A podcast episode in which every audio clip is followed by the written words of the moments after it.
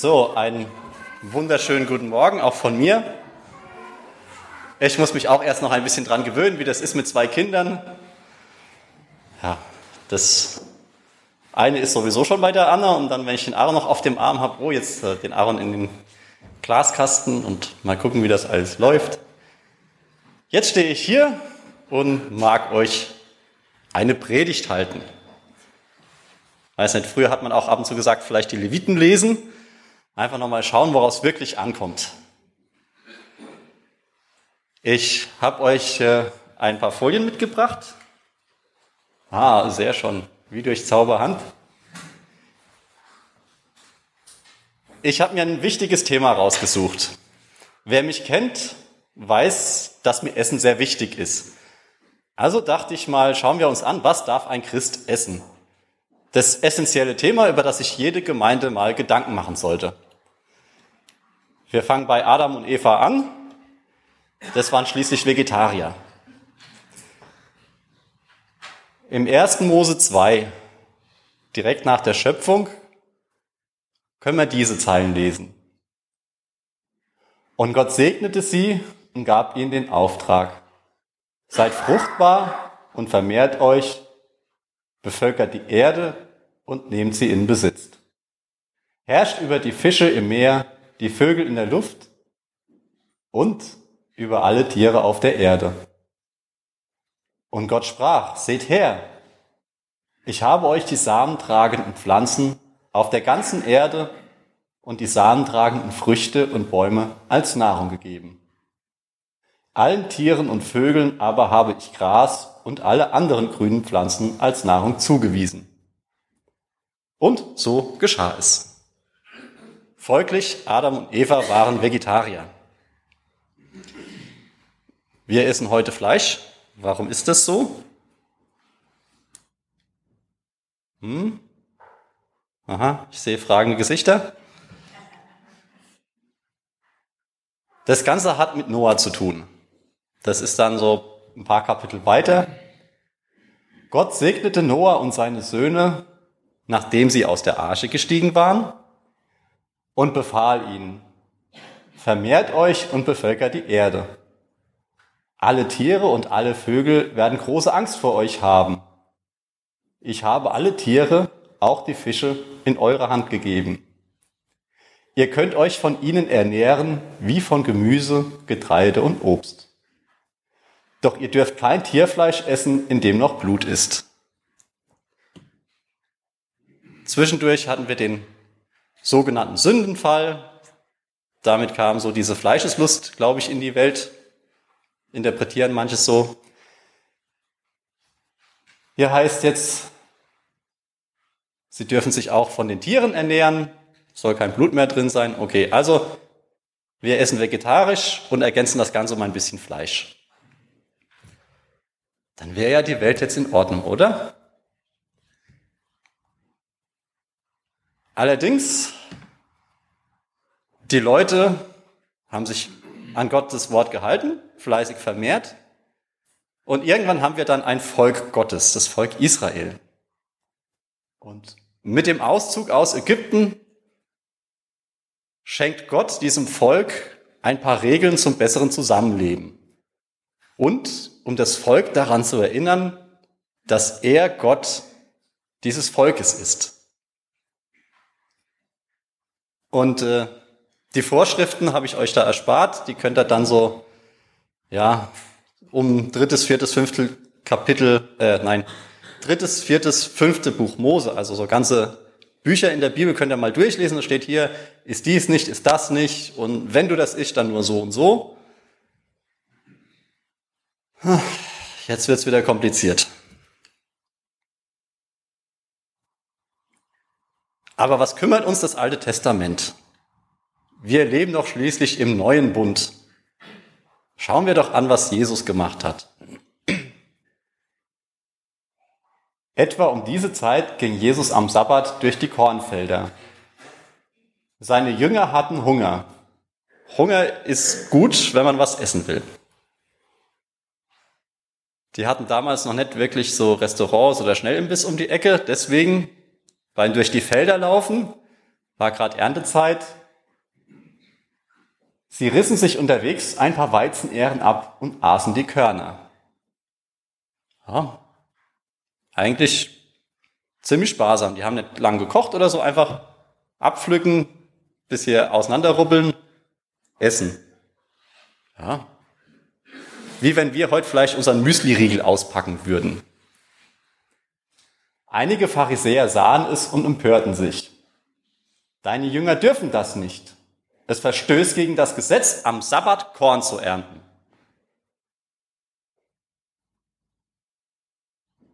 Das heißt, ist ja egal, wenn die Hunger haben. Wenn die jetzt heimgehen würden, ganz, ganz weit vielleicht, und dann da zu Hause die Schüssel nehmen und daraus was essen würden, das dürften die ja machen. Aber in dem Moment, wo ich die paar Körner von den Halmen abreiße, fange ich an zu ernten. Also zu Jesu Zeit schien es ziemlich kompliziert zu sein, was das Essen angeht. Aber Jesus hielt ihnen entgegen. Habt ihr schon einmal in der Schrift gelesen, was König David tat, als er und seine Begleiter Hunger hatten? Er ging in das Haus Gottes und sie aßen die Brote, die den Priestern vorbehalten waren. Sie haben auch das Gesetz gebrochen. Der heilige, hochgeschätzte König David, der immer gern zitiert wurde, der hat das Gesetz gebrochen, wenn es ums Essen ging. Der ist in den Tempel gegangen ich, wir haben hier kein so Nebenkämmerlein, aber wenn wir jetzt hier so vorne Abendmahl hätten, das Altar aufge, vom Altar aufgebaut,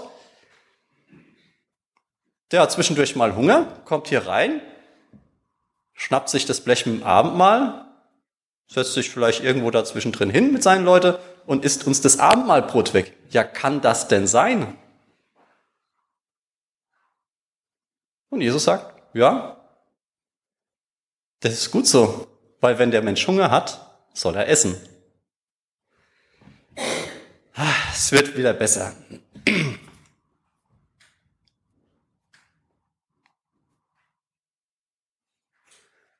Und beim Petrus oder in der Apostelgeschichte lesen wir eine Geschichte über den Petrus. Da stieg Petrus auf das Dach des Hauses, um zu beten. Schon mal löblich. Es war kurz vor Mittag und er hatte großen Hunger. Aha, Hunger, wieder gutes Stichwort. Doch während das Essen zubereitet wurde, hatte er eine Vision. Er sah den Himmel offen stehen und etwas wie ein großes Tuch wurde an den vier Zipfeln zur Erde heruntergelassen. In diesem Tuch befanden sich verschiedene vierfüßige Tiere sowie Schlangen und Vögel. Er hörte eine Stimme, die sprach zu ihm, Petrus, steh auf, schlachte sie und iss davon. Okay, jetzt äh, kommen wir auch wieder zum Fleisch. Hier, hast Hunger, mach dir selber was zu essen. Gott versorgt einen, er lässt einem das Essen vor sich, vor ihm herunter. Und was sagt der Petrus? Nö. Niemals, Herr, erklärte Petrus. In meinem ganzen Leben habe ich noch nie etwas gegessen, das nach unserem jüdischen Gesetz verboten ist. Da sprach die Stimme zum zweiten Mal. Wenn Gott sagt, dass etwas rein ist, dann sag du nicht, dass es unrein ist. Das passiert ein paar Mal und das gibt Petrus sehr zu denken.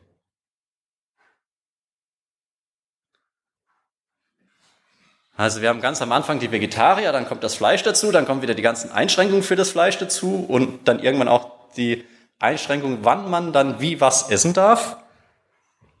Beim Jesus und ab der Apostelgeschichte wird es wieder aufgelockert und man könnte sagen, ja, es äh, wird eigentlich wieder viel einfacher.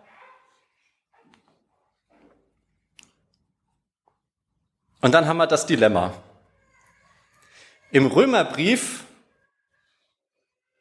der ziemlich am Anfang von den ganzen Briefen steht, nach der Apostelgeschichte, wo Paulus nochmal die Grundlagen der christlichen Lehre ausbreitet und sagt, was wirklich wichtig ist.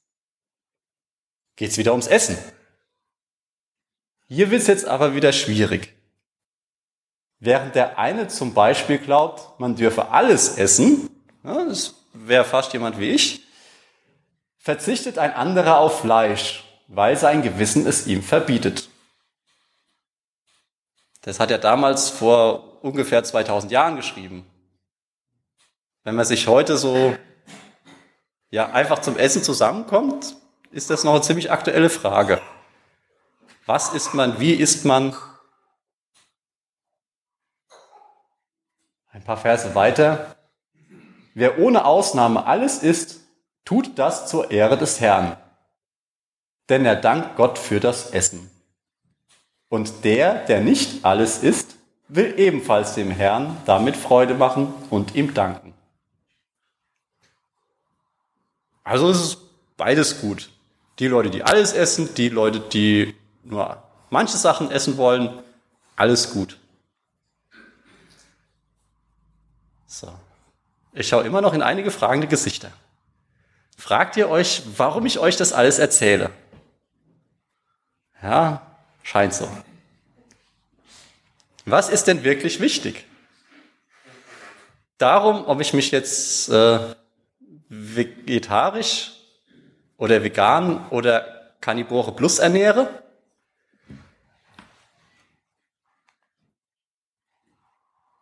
Da sind noch ein paar Zeilen dazwischen beim Paulus. Er fängt nämlich an, nehmt den an, der im Glauben schwach ist und streitet nicht mit ihm über unterschiedliche Meinungen. Dann kommt wieder das mit dem Essen, wo er sagt, eigentlich ist beides okay. Und dann sagt er, wer meint, er dürfe alles essen, soll nicht auf den herabsehen, der nicht alles isst. Und wer bestimmte Speisen meidet, soll den nicht verurteilen, der alles isst. Denn Gott hat ihn angenommen. Wer bist du, dass du einen Diener Gottes verurteilst? Er ist dem Herrn verantwortlich. Deshalb überlasst es Gott, sein Verhalten zu beurteilen. Der Herr hat die Kraft, ihm zu helfen, so dass er das Richtige tun wird. Wenn man jetzt mal das ganze Kapitel 14 liest, habe ich hier mal dabei, so die A4-Seite in normal großer Schrift. Stellt fest, dass es um mehr geht als nur das Essen. Also, was darf ein Christ essen, ist eigentlich gar nicht die Hauptfrage. Urteilt nicht übereinander. Ist das jetzt unser, unsere Aussage von dem Text?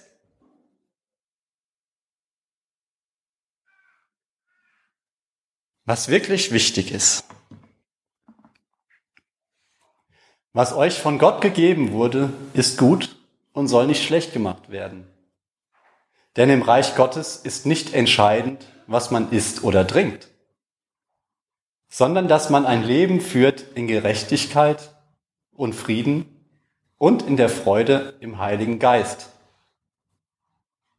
Ja, da sind wir uns doch alle einig, hoffe ich mal. Dann zerstöre Gottes Werk nicht wegen dem, was du isst. Hoppla, es stimmt zwar nach wie vor, dass es nichts Unreines gibt, aber für den, der damit gegen sein Gewissen handelt, ist es falsch, alles zu essen.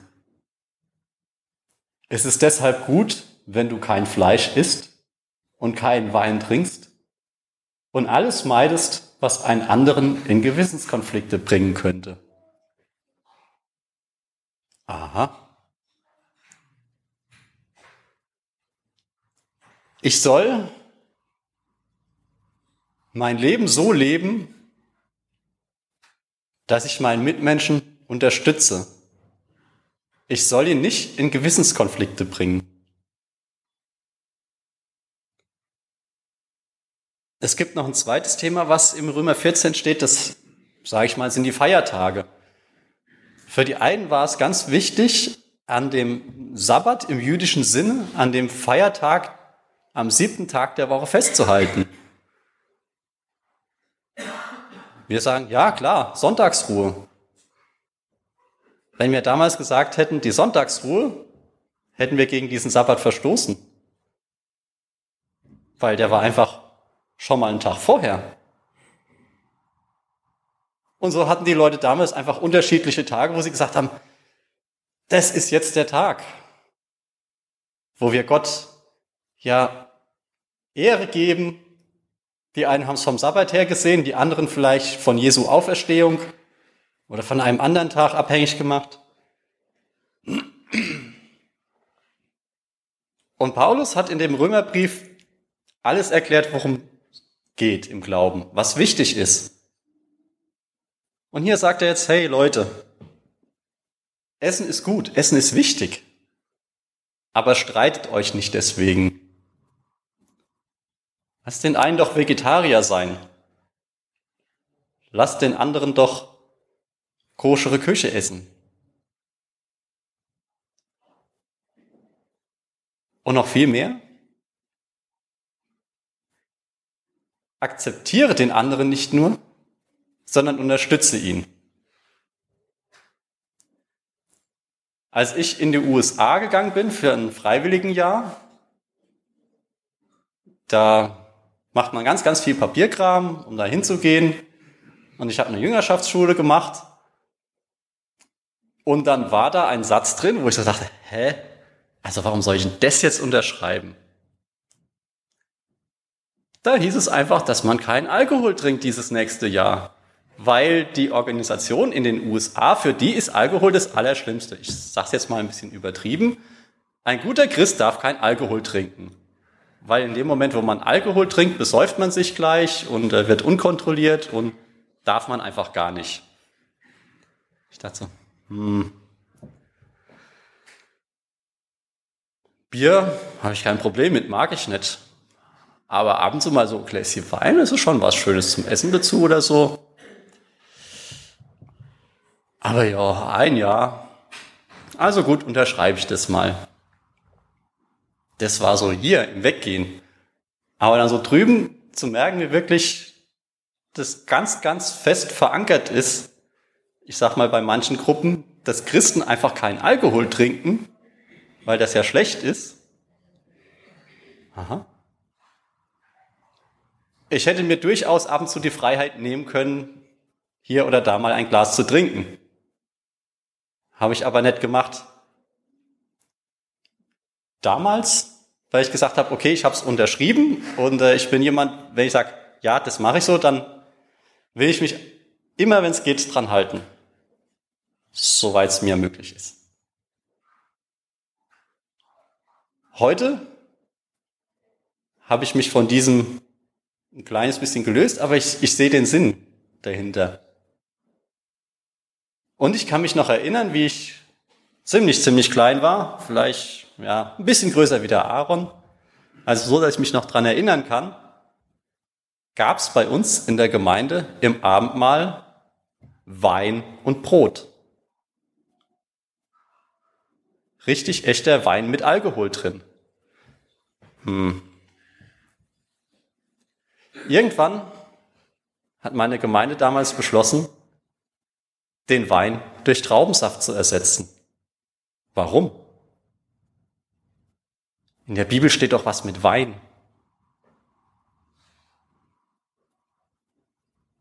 Wir hatten damals dann den ein oder anderen trockenen Alkoholiker in der Gemeinde. Und in dem Moment, wo wir das Abendmahl mit dem Wein feiern, haben wir ihn damit mehr oder minder davon ausgeschlossen. Wir haben ein bisschen darüber gesprochen oder ich habe mir sagen lassen, dass damals ein bisschen darüber diskutiert wurde, aber dann hat man sich geeinigt, man macht das Abendmahl mit Traubensaft, damit alle Leute die vielleicht auch gesundheitliche Probleme mit Alkohol haben, daran teilnehmen können. Ich denke, das ist der Sinn, der hier steht, dass man sich gegenseitig annimmt und unterstützt. Man ist vielleicht nicht unbedingt der Meinung des Vegetariers oder man ist auch nicht unbedingt der Meinung, dass man jetzt am Sonntag arbeiten sollte. Aber vielleicht geht mal doch die Nächstenliebe vor und man unterstützt jemand an einem Sonntag und arbeitet ausnahmsweise vielleicht doch. Das schöne Beispiel, was äh, Jesus hatte, wo er sagt, hey, wenn euch am Sabbat, am heiligen Feiertag, wo ihr nicht arbeiten dürft, euer einziges Schaf in den Brunnen fällt, dann bleibt ihr doch auch nicht drumherum stehen, sondern ihr sorgt dafür, dass das Schaf wieder rauskommt. Wenn du siehst, dass jemand hingefallen ist, hilfst du ihm auch auf.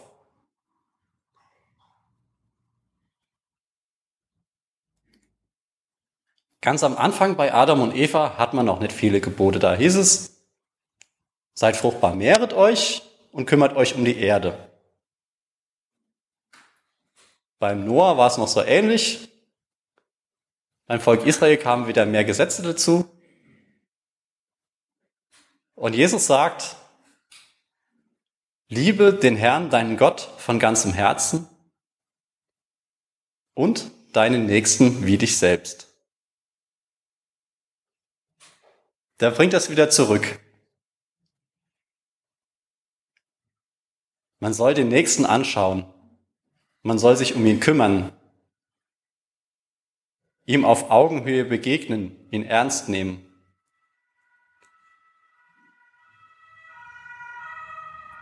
Ich denke, es gibt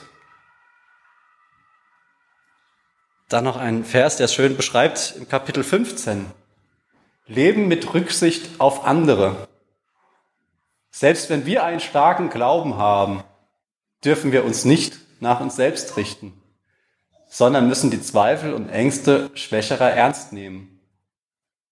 Wir sollen uns so verhalten, dass es dem anderen hilft und er dadurch im Glauben ermutigt wird. Beim Essen ist es vielleicht noch ganz einfach.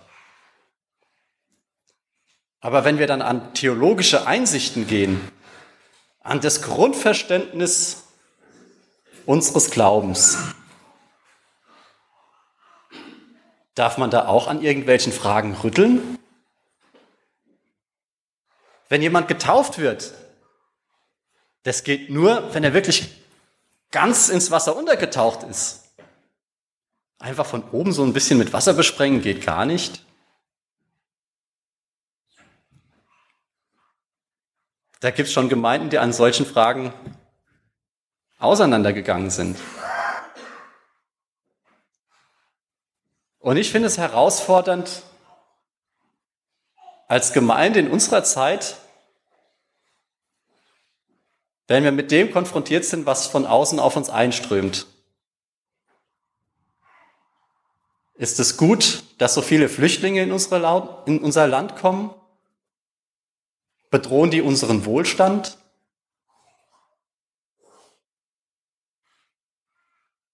Wie ist das mit Arm und Reich?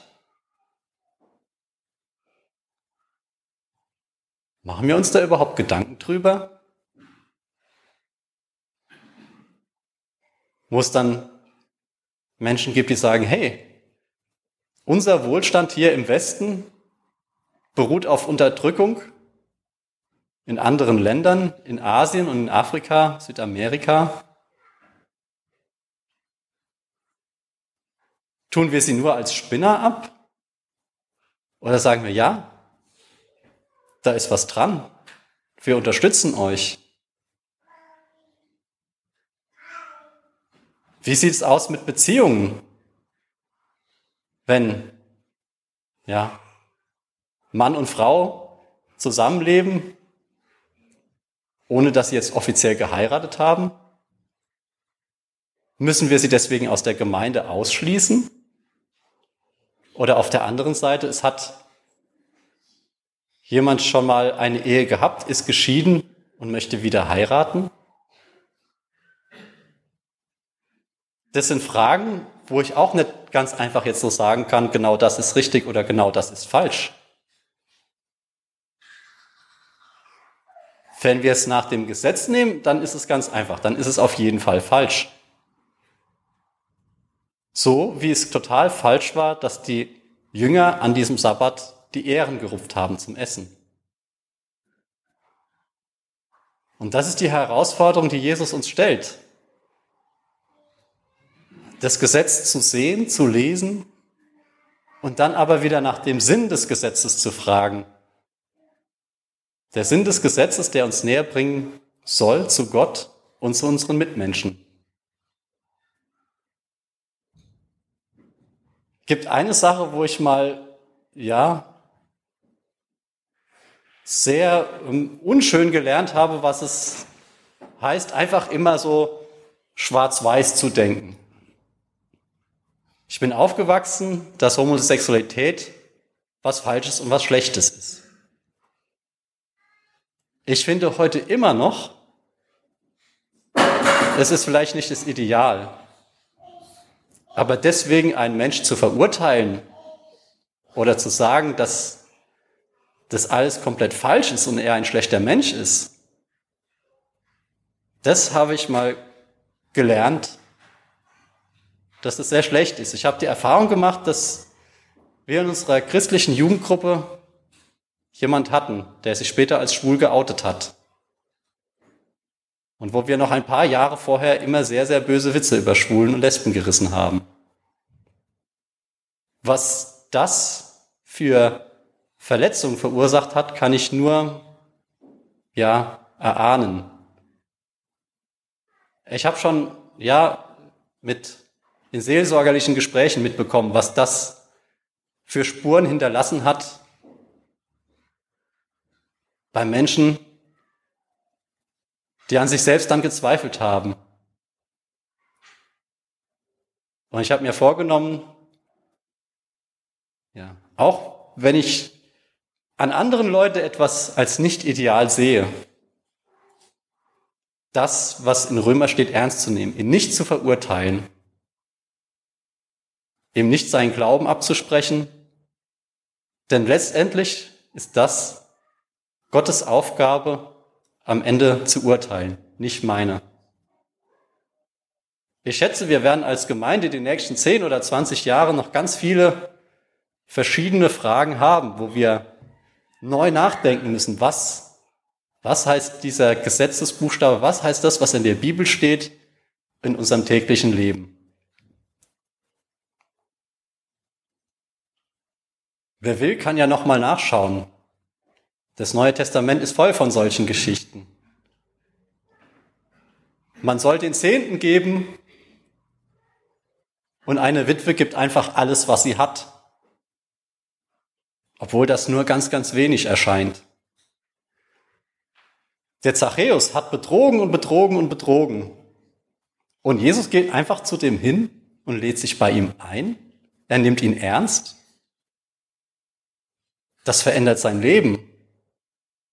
Jesus hat ihm nicht zuerst gesagt, du schlechter Mensch. Wie kannst du nur? Es steht doch geschrieben. Er hat gesagt, Zachäus, ich komme heute Abend zu dir, ich besuche dich. Bei der Ehebrecherin hat er gesagt, wenn keiner hier ist, um dich zu verurteilen, mache ich das jetzt auch nicht. Geh und sündige nicht mehr. Er gibt einen Neuanfang. Beim reichen Jüngling, der alles im Gesetz gehalten hat, aber an seinem Reichtum festhält, er geht traurig weg. Es steht nicht geschrieben, ob er sich irgendwann doch wieder umgekehrt hat.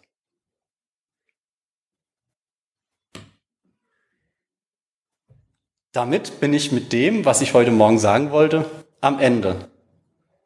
Ich hoffe, dass das für euch ein Anfang sein kann zum Nachdenken für die neue Woche.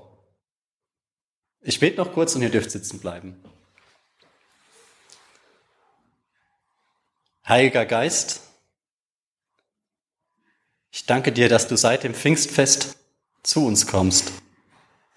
Ich danke dir, dass du uns helfen willst, zu erkennen, ja, was im Wort Gottes in der Bibel geschrieben steht, wie es unser eigenes Leben verändern kann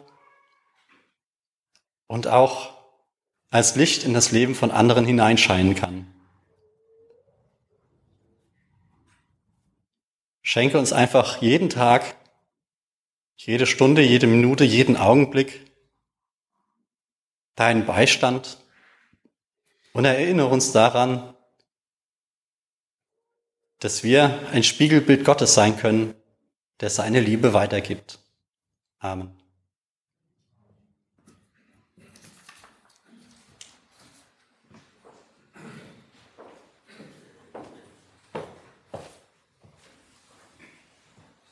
Vielen Dank, Simon.